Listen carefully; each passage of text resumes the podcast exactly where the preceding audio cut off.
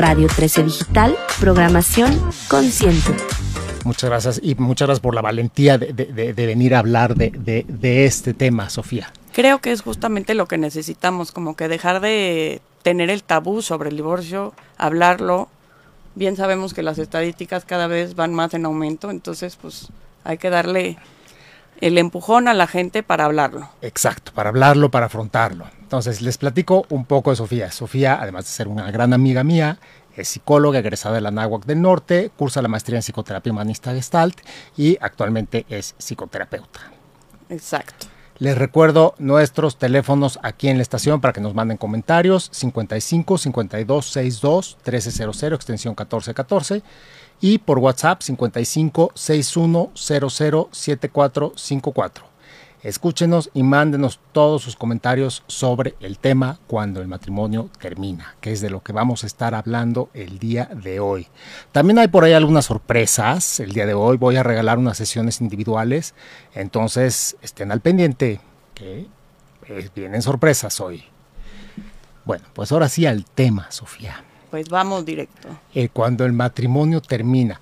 Pero bueno, para que termine tiene que haber un inicio, ¿no? Entonces me gustaría, eh, o, por supuesto respetando siempre la privacidad de tu historia, pero, pero ¿qué es lo que, cómo sucedió tú, cómo llegas a casarte, cuál es la historia? Pues te cuento un poco, mira, yo fue mi primer novio, empecé a andar a los 18 años y este, duramos seis años.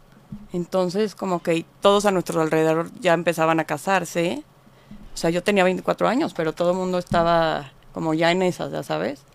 Entonces, pues era un poquito lo que seguía. Una relación ya tan larga como que o ya era o te casabas o ya pues se acaba, ¿no? Y entonces, pues viendo todo nuestro alrededor y que pues Eduardo cumplía como con las expectativas de lo que se tiene que ser y todo, pues fue como, pues me caso, ahorita me toca casarme. ¿No? Exacto, fue tu primer novio. Mi primer novio. Eh, tu primer amor prácticamente. Sí. O sea, tu primer o sea, mi primer amor, sí, la verdad sí. Fíjate, tu primer novio, tu primer amor, te casas a los 24 años eh, y, es, y es un poco, por supuesto, que está el amor, pero también está cómo era la presión que la necesidad de ser aceptado, ¿no? La necesidad de pertenecer a la sociedad, de decir, miren, nosotros también nos estamos casando, este próximamente van a llegar bebés, o sea, como que todo el rol social del deber ser y de cómo se tiene que formar una familia justo cuando acabe mi carrera. Entonces, este... Sí, que es como, es, es como el momento mágico de, eh, y no porque haya un momento ideal, pero, pero creo que hay una gran presión social en donde, ok, perfecto, yo, mujer, acabo mi carrera, y lo que sigue, si ya tengo un novio de muchos años, lo que sigue es casarme y muchas veces no nos preguntamos qué opciones hay. En mi mente no había otra.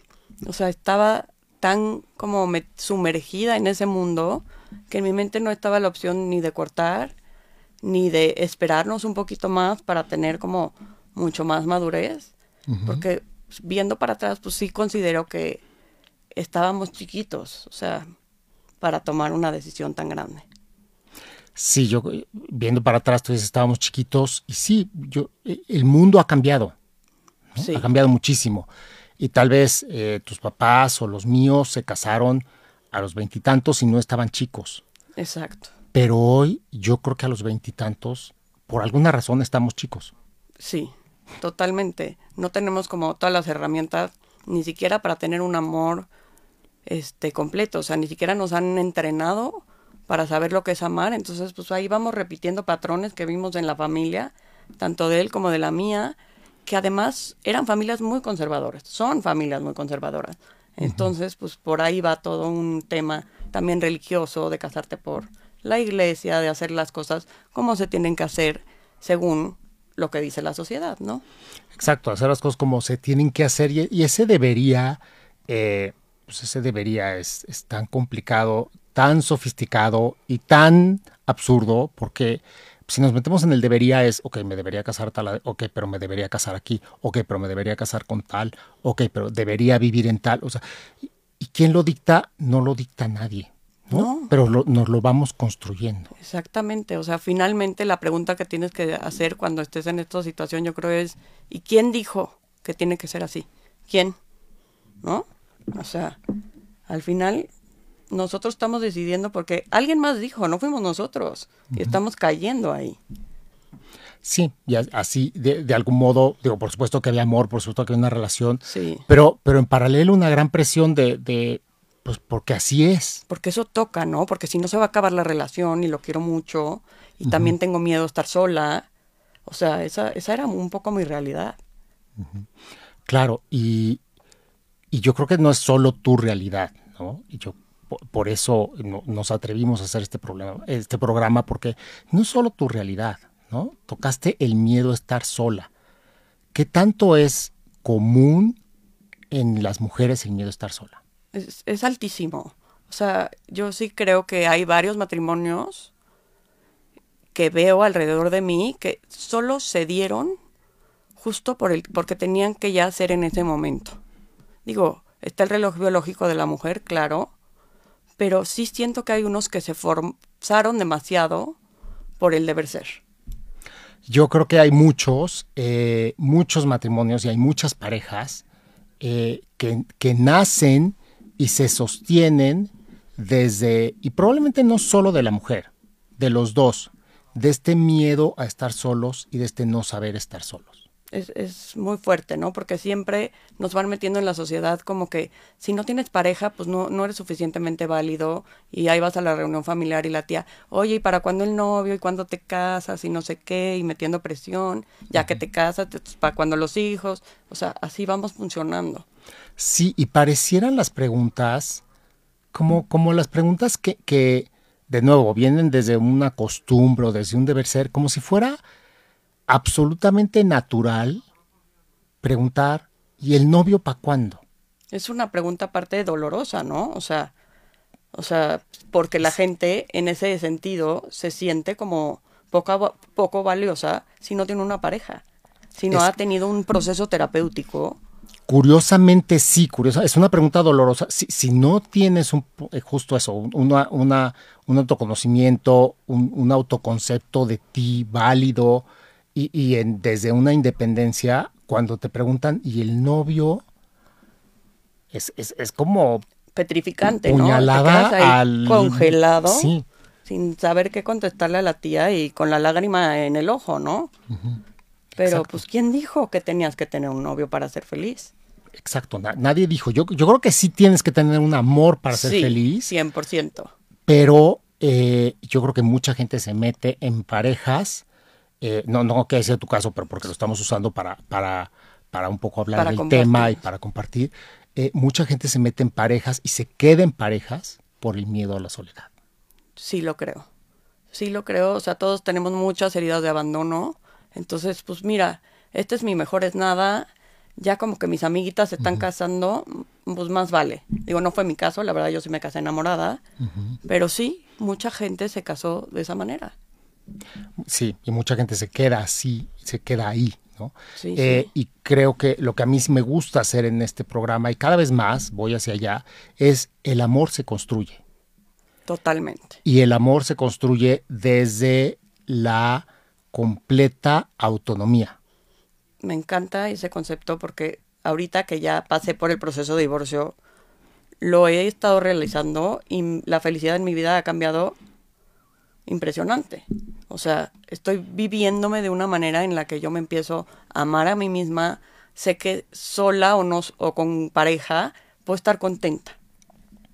¿no? Sí, y ese es como el mejor lugar. Pero fueron seis años de noviazgo. Seis de noviazgo, ¿Cuántos fueron de matrimonio? diez de matrimonio. Ok, perfecto. Y es reciente la separación, el Es reciente la separación, casi vamos a cumplir un año. Este, entonces sí. O sea, yo creo que ahí voy con el duelo, ya, ya casi se acaba, él lo veo feliz y creo que yo también estoy más feliz. Y por eso mis hijos también están más felices. Y la verdad es que al final el divorcio nos ha hecho ser mejores papás. Porque como nos toca un fin y un fin, el fin que nos toca, realmente le echamos muchísimas ganas a darles las mejores experiencias a los niños. Sí, yo creo que también ese es otro, otro tabú que hay que tocar, que es que eh, muchos, muchas parejas no se divorcian por los niños. Sí. Y, y, y a mí que me han tocado parejas en crisis y parejas que llegan a terapia de pareja, lamentablemente llegan la gran mayoría cuando ya no hay remedio. Está. Eh, lo que yo los ayudo un poco es a negociar cuando se dejan y siempre les digo, los niños son en primer lugar. 100%. Porque son absolutamente dependientes de los padres. Claro. Entonces, si los niños eh, viven un mal divorcio, por supuesto que van a tener eh, muchas heridas, pero si los niños ven que desde el amor sus padres deciden ya no estar juntos, y si los niños ven una decisión adulta de, ok, por alguna razón aquí las cosas cambiaron, no, ya no está lo que estaba en el inicio, cambió y se vale decir, se acabó. Se acabó. Y los ves tranquilos, o sea, la verdad es que lo que hace muy importante también es la presencia de los padres, o sea, tanto de papá como de mamá. Si en un divorcio los dos están muy presentes, creo que los niños no se ven tan afectados. Claro que van a vivir un duelo, claro que va a ser un cambio, pero yo creo que al final es un cambio para mejor.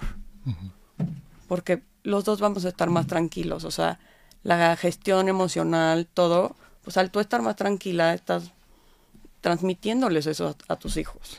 Sí, y creo que se transmite también el mensaje de se puede. ¿no? Exacto. Entre, entre, yo creo que entre los hijos más vean que los papás pueden. O sea, hay una característica importantísima en la vida, ¿no? Que hemos comentado tú y yo, que es la resiliencia. Sí. Y la resiliencia es adaptarnos a lo que va sucediendo. Eh, y, y, lo opuesto que hacemos muchos seres humanos, y me incluyo porque pues, por supuesto que ahí he caído varias veces. Todos hemos como caído flaca por ahí. en tobogán. Este, Todos, lo que todos. hacemos es aferrarnos. Y la resiliencia nos llama a decir, hoy es así. Sí. Y ya no es como era ayer, y quién sabe cómo sea mañana. Y si eso lo aprenden los niños, creo que se van con una herramienta enorme para la vida. Enorme. El saber que tú tienes el poder de ser más feliz en tu vida, te cambia todo el panorama. O sea, porque si no te quedas viviendo una vida que no querías tener por culpa de los hijos, porque también te da pena decirle a la familia, a los amigos que estás divorciada, que tuviste pues estos problemas que no son siempre fáciles de manejar. Sobre todo en sociedad todavía sigue habiendo mucho juicio. La gente como que se hace muy abierta, pero no saben manejar el divorcio. Ahí tocaste un punto, tocaste un punto, eh, eh, híjole, como crucial del divorcio, ¿no? Eh, que es con el punto que hicimos empatía tú y yo. Cuando tú comentabas tu divorcio, yo me venía la imagen de mi madre enfrentando todos los juicios y ni siquiera atreviéndose a decir que estaba divorciada. Imagínate lo duro, porque encima que lo estás viviendo no lo puedes compartir ni con tus personas más cercanas, porque entonces tu red de apoyo se va. Y es cuando más necesitas tu red de apoyo. Sí, lo, lo grave es que en ese momento la red de apoyo probablemente no existe Sí. porque hay un juicio enorme hacia el acto. Sí, no. En esos momentos, o sea, si todavía es tabú, en esos momentos yo me imagino que era como, no, pues esta está, fulanita está divorciada, es punto y aparte, y que ni se junta con mi marido porque me lo va a querer bajar, ¿no? Era, yo, yo recuerdo a mi madre no atreviéndose a decirle a sus amigas que ya se había divorciado. Qué duro, ¿no? Y, y, y a ti te comentó en algún punto de no le digas a nadie, esto está pasando en casa. Sí, por supuesto. Era, digo, yo ya estaba grande, es otra historia completamente, pero donde resuena es en, en o sea, yo tenía veintitantos años cuando mis padres finalmente deciden divorciarse y lo agradecí a Dios porque se dejaron de, De, claro. deshacer uno al otro. Eh, pero yo vi a mi madre y entendí, tal vez algunos años después, por qué ella no quería divorciarse. Porque no, o sea, no podía con la carga. No, claro. Y hace muchos años, y ahora es una carga fuerte, hace muchos años era el triple o más. Entonces, pues, además la parte económica de la mujer todavía no se había desarrollado como está ahora, ¿no? Entonces ahora, pues, por lo menos la gente, pues, o tienes una carrera o te las puedes arreglar de algún modo. O sea, la mujer ya entró al trabajo. Y en esas épocas no existía otra opción. No, no, para nada. Y además mi mamá se divorcia cerca de los 60 años. ¿Ya qué opción hay? Es como... Sí. Eh, pero, pero volvamos a este tema que es, que es como fundamental, que es qué pasa, o sea, además del gran duelo, o sea, que es que es el dolor de mi vida cambió, ya no es lo que yo pensé que iba a ser. ¿Cómo es enfrentarlo socialmente? Es muy triste, o sea, duele mucho, la verdad. Porque pues a ti encima se te está cayendo como toda esa imagen que tenías de que esto iba a ser para toda la vida, porque yo sí me casé con un pensando, esto es para toda la vida. Y entonces pues ya no va a existir pues todas las navidades juntos, pero los cumpleaños, pero los partidos de los niños juntos, pero pues esos momentos de familia que la verdad sí, sí añoraba yo tener. Entonces pues es bien doloroso. También es doloroso estarlo comentando pues con amigos, familiares y todo, porque pues no todo el mundo lo entiende. O sea, hay niveles de conciencia en los que todavía como que lo ven como si fuera algo sumamente dañino para los niños, entonces te deberías de quedar ahí por los niños. Como que todavía no alcanzan a entender, pues por los niños nos separamos porque queremos que crezcan en un ambiente de armonía. Sí, por los niños nos separamos y por por valentía, por honestidad, por congruencia, e, es decir, las separaciones, y, yo creo que por lo que tú me has compartido, que creo que lo han hecho de manera ejemplar, las separaciones se pueden hacer desde estas virtudes, desde la honestidad, desde la congruencia, desde la valentía, sí. de esto es lo que, sigue. Y ya no hay otra cosa, ¿no? Sí, esto es lo que sigue y cómo lo hacemos mejor y esto es lo que sigue. Exacto. y claro que duele, pero luego, como tú dices, ¿cómo lo dices? ¿Cómo lo comunicas? ¿Qué cara te ponen? comunicas, recibes como comentarios de, yo no sé cómo lo van a hacer, pero pues lo van a tener que lograr por los niños. Y entonces es, pues, por los niños justamente me separo, pero, pero qué duro comentario, ¿no? O sea, duele mucho que siempre pongan a, los niños, que claro que siempre van a estar en primer lugar, pero para que ellos estén bien, mamá también tiene que estar bien y papá también tiene que estar contento. Si ya no estás contento en una relación, pues ya no tiene caso estar ahí. Totalmente. Y, y es, y es esta presión ¿no? de todos. Em, y, voy, a, voy a interrumpir aquí tantito porque yo hoy traigo unas sorpresas. Y quiero regalar el próximo lunes cuatro sesiones individuales sin costo. Entonces, el próximo lunes, una, dos, tres y cuatro de la tarde, tengo sesiones de 50 minutos sin costo para los que escriban o llamen, dejen su teléfono y me comunico con ustedes para agendar. Es una, dos, tres y cuatro de la tarde de lunes, sesiones individuales que estoy regalando. No, pues aprovechen porque aquí Sergio es el máster, pero máster de los terapeutas. A mí me ha ayudado enormemente este como amigo a poder superar este paso y sé que es un terapeuta excelente. Es una gran oportunidad, no la dejen pasar, la verdad.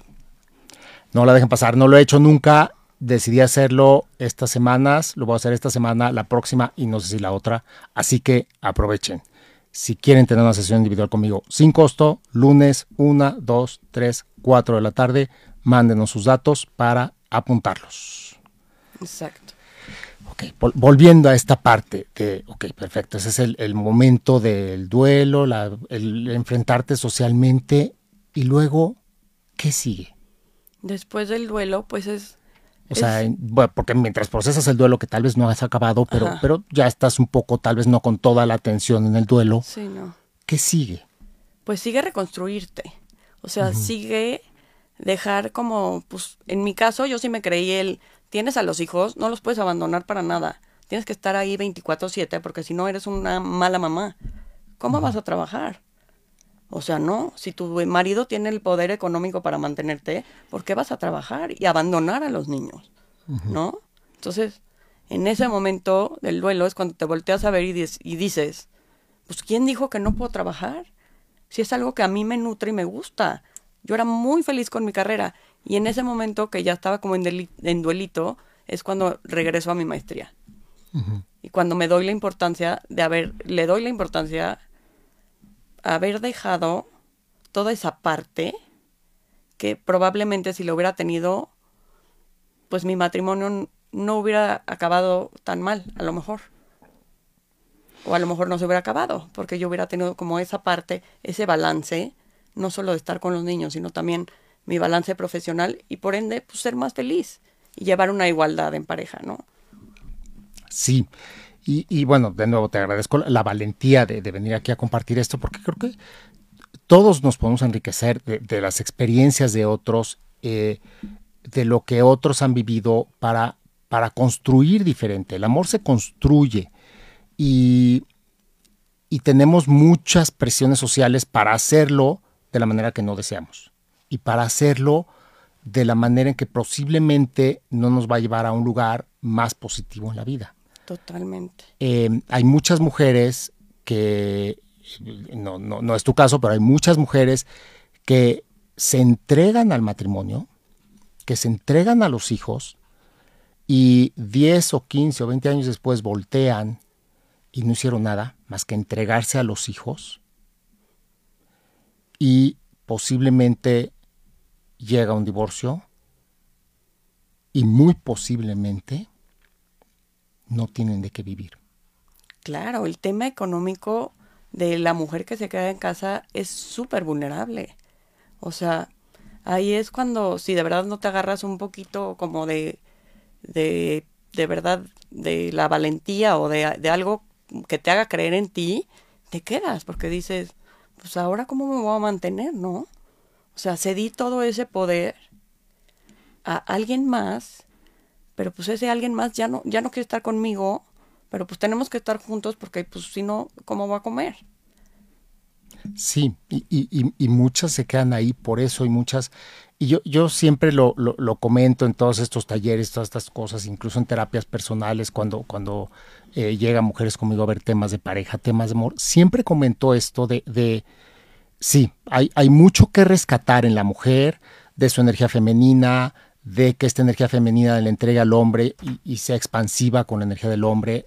Hay mucho que se valoran, ¿no? Porque siento que no valoran el, el trabajo en casa, el trabajo con los niños. O sea, yo realmente sí creo que es un trabajo que nos mande, Lluvia González nos mandó este sesión gratis. Por favor, para las sesiones gratis nos mandan su WhatsApp. Eh, por favor, Lluvia, manda WhatsApp. Eh, ya va la primera sesión y ahora Telma Araujo, pero ahorita ya seguimos, estamos en la parte de, muchas, esta parte de, que es muy importante, que la mujer se vuelve satélite del hombre. Sí. Y eso yo siempre digo que lo tienen que evitar a toda costa. Yo sí, o sea, yo sí me reconozco que yo era una mujer satélite. O sea, realmente todo giraba en torno a, a mi ex esposo para que él estuviera feliz, para que él estuviera contento, para que los niños estuvieran contentos. Y como que la sociedad te dice, no, no, no, no, no tú eres mamá, tú vas hasta el último. O sea, tú porque vas a tener una clase, tú porque te vas a ir a estudiar tu maestría. O sea, en mi mente era como, no, eres una muy mala mamá y una muy mala persona si los abandonas un ratito. Y creo que son, son acuerdos que se hablan, ¿no? Son, o sea, de nuevo, estamos hablando de manera general, a todas las mujeres es, todas las opciones son posibles, pero es importante hablarlas. Es decir, eh, saber y yo creo que es importantísimo saber siempre para una mujer que no es satélite. No, totalmente. Aunque se esté dedicando 100% a sus hijos, a su casa y a su esposo, es importantísimo saber que no es satélite y es importantísimo saber cuál es el contenido de su autorrealización. Claro. Porque hijos, marido y casa no son autorrealización. No, o sea, tienes que buscar clases de lo que te gusta, hobbies, ejercicio, te tienes que dar tiempo para ti como cualquier persona, así como tus hijos necesitan ese tiempo para ir a hacer clases de tenis, de natación, de lo que quieras, tú necesitas ese tiempo de recreación. Y eso, además, es atractivo. Una mujer que está en su autorrealización, brilla y es atractiva. Claro, claro. Y, entonces son las mejores parejas porque se juntan dos personas que se van promoviendo una a la otra en su autorrealización y sí o sí hay que buscar información de cómo construir en pareja, porque hay muy poca información. No, es que debería ser un tema, pero hasta dentro del colegio. ¿De qué te sirven, este, no sé, las ecuaciones? Si al final de la vida, con lo que más vas a convivir es con el marido y nadie nos educó a cómo, cómo arreglar problemas, cómo amar, y seguimos repitiendo patrones que ahí vimos, pero que tantos chuecos. Sí, sí, nos dan historia y nos deberían dar historia de las relaciones y qué se hacer y qué no. vamos con esta, esta, llamada que entró de Telma. Telma Araujo nos dice, ¿y cómo se trabaja el tema con los hijos? Su papá y yo estamos separados, pero siempre va a recoger a los niños para llevarlos a la escuela y se mete a mi casa en lo que prepara preparo el desayuno, se pone a jugar con ellos o los ayuda a guardar sus libros em, y mi nueva pareja se enoja por no poner límites. ¿Se puede hacer algo para que no se sientan feo los niños? Pues yo creo que si a ti te incomoda también, pues sí es válido poner el límite de, oye, esta es mi casa, pasa por ellos y en el camino al colegio, pues puedes platicar con ellos pero pues sí, ya no es tu pareja, ya no tienen por qué entrar a tu casa. Si ahí vienen, yo creo que vienen, pues, no hay recetas, pero, pero vamos a hablar, ¿no? Un poco de los, los escenarios. Aquí dice Telma, mi nueva pareja. Me imagino que si hay una nueva pareja, el divorcio ya tiene... Un rato. Un rato. Quiero pensar que si hay una nueva pareja viviendo, porque parece que la nueva pareja está viviendo en, en la misma casa, porque va a entrar a la otra, no, no lo sabemos, pero, pero siempre es como entender que cada uno tiene su lugar. Es decir, el papá de los hijos o la mamá de los hijos, hasta que respiren, van a ser el papá de los hijos y la mamá de los hijos. Y tienen su lugar el papá y la mamá. También. ¿No? Es, y es importantísimo, después de un divorcio, siempre reconocer ese lugar. Claro. Es decir, viene, por decir, la primera comunión de el primero. Ajá. Pues los papás están juntos en la primera comunión. Claro. Y el lugar del niño es el niño acompañado por sus papás. Totalmente. En caso de que haya nuevas parejas, las nuevas parejas tienen que entender que ellos no son los que procrearon a ese Que no es un momento. No es un momento, es el momento del niño. Exacto. Y el niño merece en ese momento a sus papás. Totalmente.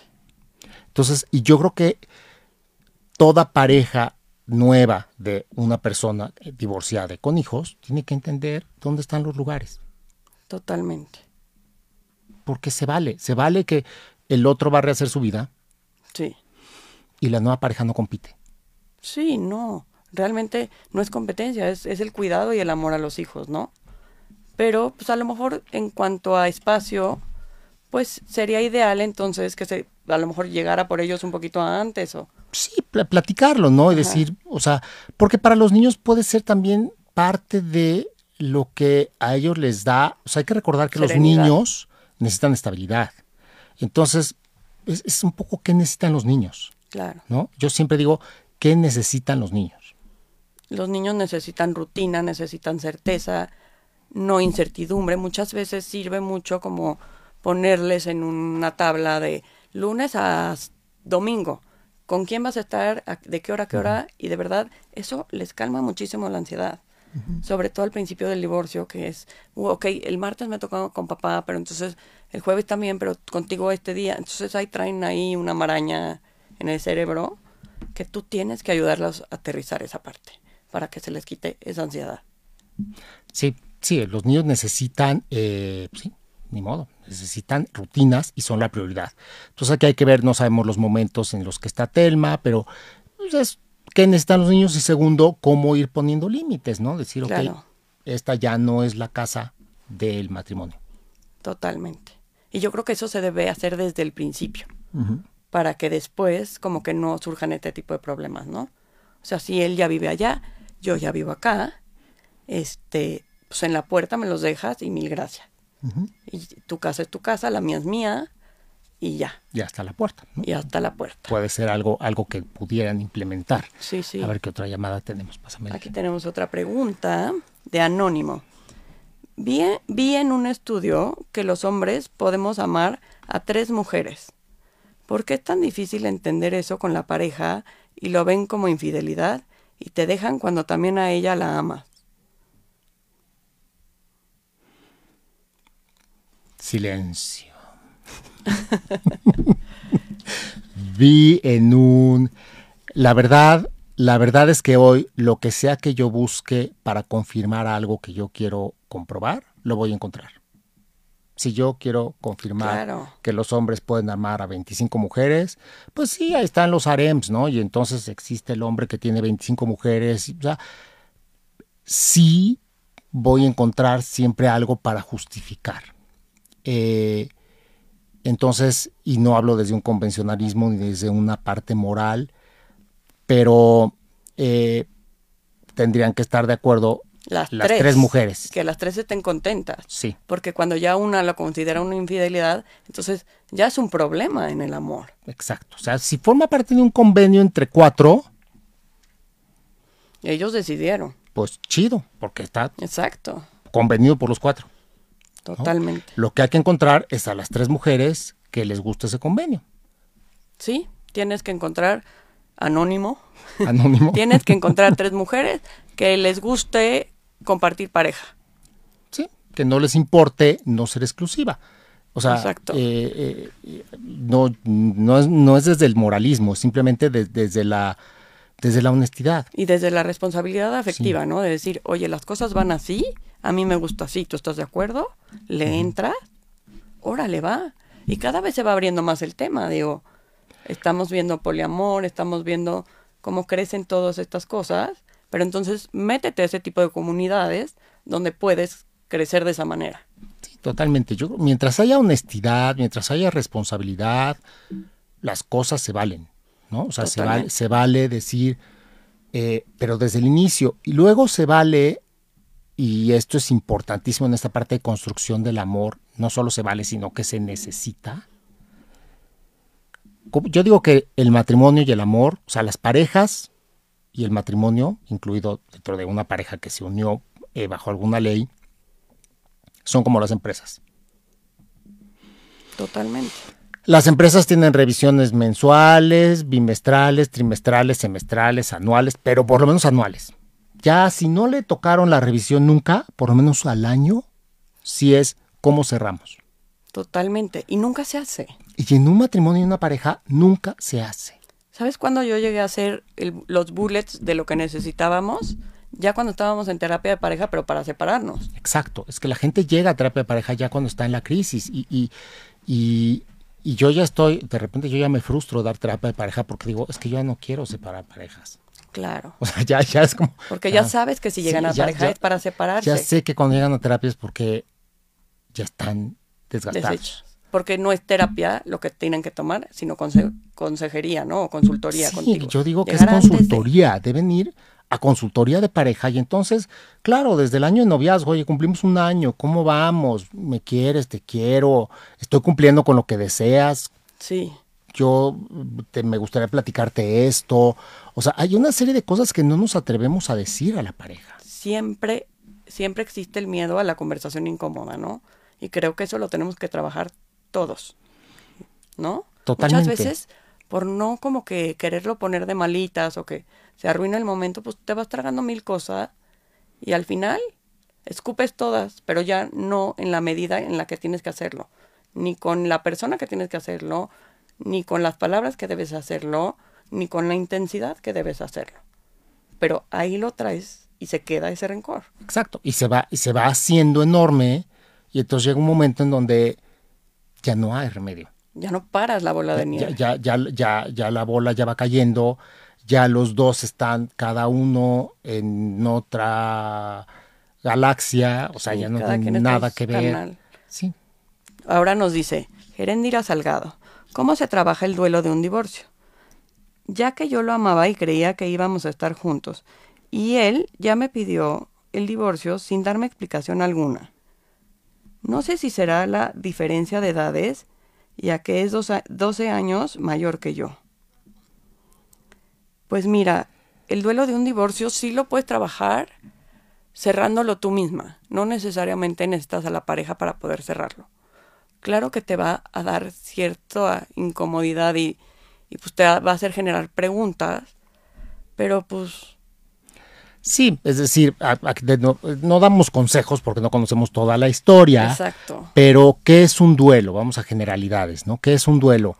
Eh, pues todos los duelos, duelo viene de duele, primero, ¿no? Entonces, pues si duele, va a doler. O sea, yo siempre digo, ¿qué es un duelo? Pues es como una herida. Es, es, ¿Qué haces con una herida? Volteas a verla y volteas a ver qué necesita la herida. Totalmente. Necesita ser desinfectada, necesita ser lavada, necesita que la cosan. Entonces, el duelo es lo mismo. Está doliendo horrible, necesito ayuda. Y se vale, se vale pedir ayuda terapéutica. tanatológica o no. Yo he tenido experiencias de personas que van con tanatólogos y no llegan conmigo de la mejor manera. Habrá otros que con los tanatólogos sí resuelven, pero, pero es importante pedir ayuda. No solo tanatológica, no solo el tanatólogo puede sanar un duelo. Cualquier psicoterapeuta te puede ayudar en un proceso de un duelo. Y es verlo, o sea, es ver la verdad, es me está doliendo. ¿no?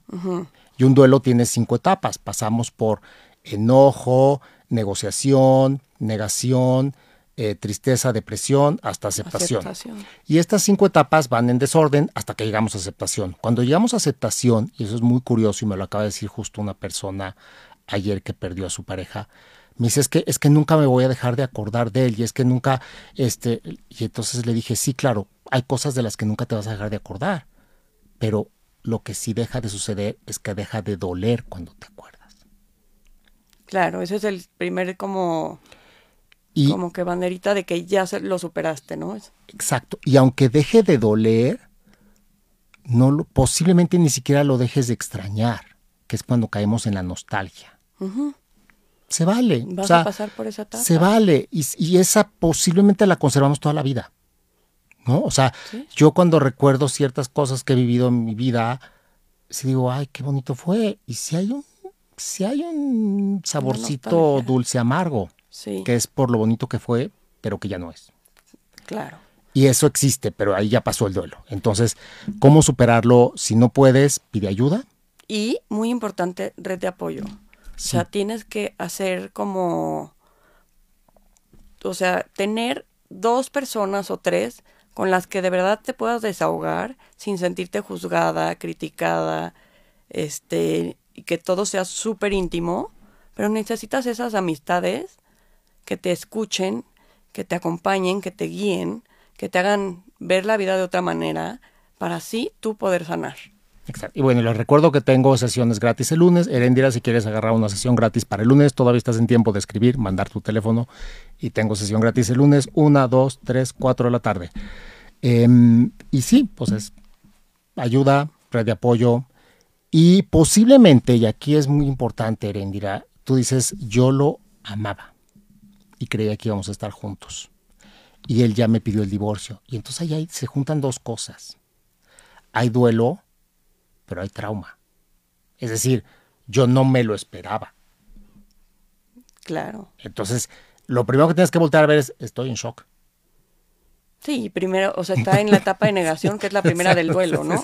Es el, shock de, de la noche a la mañana. ¿Cómo? ¿Cómo? Si yo lo amaba, entonces el primero es el shock. Hay que procesar, o sea, porque que pensamos que va el duelo junto con el shock, pero no.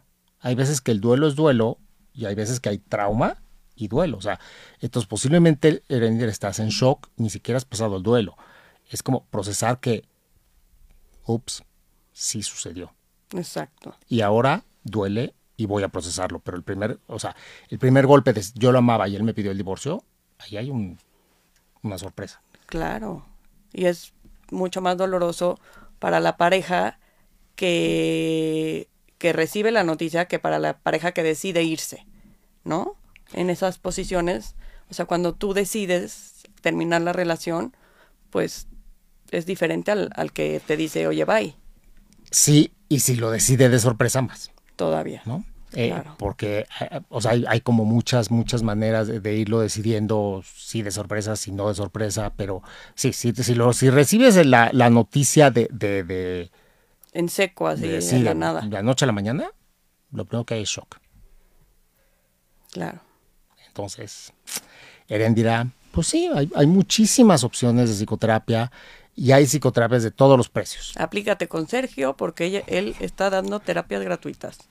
Eh, sí, y, y aunque no sea conmigo, porque no sabemos ni siquiera dónde vive Eréndira, posiblemente no puede asistir aquí en la Ciudad de México, pero busca ayuda, ¿no? Yo, yo sé de muchísimas escuelas, de muchísimas opciones donde la psicoterapia es accesible y a muy bajo costo. En las universidades, por lo general, siempre tienen a los estudiantes dando consultas pro bono. Entonces, pues ahí pueden, pueden acudir a alguna universidad que les quede cerca del, de donde viven. Acudan a cualquier universidad donde den, algo de psicología, psicoterapia y van a tener estudiantes. Y la gran ventaja de tener estudiantes es que los estudiantes tienen maestros. Exacto. Entonces, si tienen un caso que los rebasa, lo van a llevar con sus maestros y van a regresar con ustedes. O sea, no, no es que estén experimentando, es que están en las mejores manos porque son estudiantes que están so- soportados por una institución que si no pueden con lo que están, con lo que tiene el paciente, van a ir con sus maestros. Totalmente. Entonces, es unas, es un- son opciones de psicoterapia. O sea, a mí cuando me dicen es que no hay, sí hay. Solo Sí hay. búscalas. Pero sí hay. Hay psicoterapia para, digo, psicoterapia como nosotros, que cobramos, y, que, y hay psicoterapia de universidad donde si no tienes un, un presupuesto, puedes acercarte y lo vas a encontrar. Totalmente. Y todo, todo empieza en actuar. O sea, creo que la mejor manera de superar un duelo es empezar a actuar. Y no quedar, yo sé que es muy difícil, pero tratar de no quedarte en la cama, de, de no perder el sentido de vida. Hay que actuar, hay que moverse. Porque si no te mueves, te deprimes más. Sí, y es, eh, y a veces, o sea, de- y si no puedes, pide ayuda. Exacto. O sea, de verdad, se vale siempre pedir ayuda. Eh, Creo que ese es otro gran tabú. Sí, O sea, yo digo, tú y yo que nos dedicamos a esto, creo que la gente todavía hoy, ya menos, pero le da pena decir que va a terapia. no, está grueso. Y todavía lo tienen catalogado como la terapia es para los locos, no es para todo mundo. Si tú, tú que eres débil, vas a terapia. ¿No? O sea, Debería tú ser. vas a terapia por débil, ¿no? O sea, yo, no necesito terapia. O sea, es, es- es un, es un, lo ven porque está loco o porque es un signo de debilidad y no. Ir a terapia es de valientes. Es de valientes y es un es, es yo sí noté un crecimiento impresionante a partir de que empecé mi proceso terapéutico. O sea, realmente sí te ayuda a darte cuenta de cosas que tú solo no te habrías podido dar cuenta. Y que son terriblemente confrontadoras. Exacto. Porque Hay que tener la capacidad de aceptar la realidad dolorosa y poderla pro- procesar, ¿no? Porque no todo mundo. Exacto. Entonces, Sofía, se nos está acabando el tiempo. Eh, un último mensaje que quieras dejar antes de que cerremos. Antes de que, pues me encantaría, este, que las mujeres de verdad no se queden en esa vida gris si es que no les gusta. O sea, que sepan que sí hay otras opciones, que sepan que yo creo que aunque tengan la vida muy complicada, lo van a resolver, que crean en sí mismas. Y que dejen a un lado, de verdad, lo que los demás piensen. Porque al final del día, lo que más importa es lo que tú piensas y cómo vives tu vida.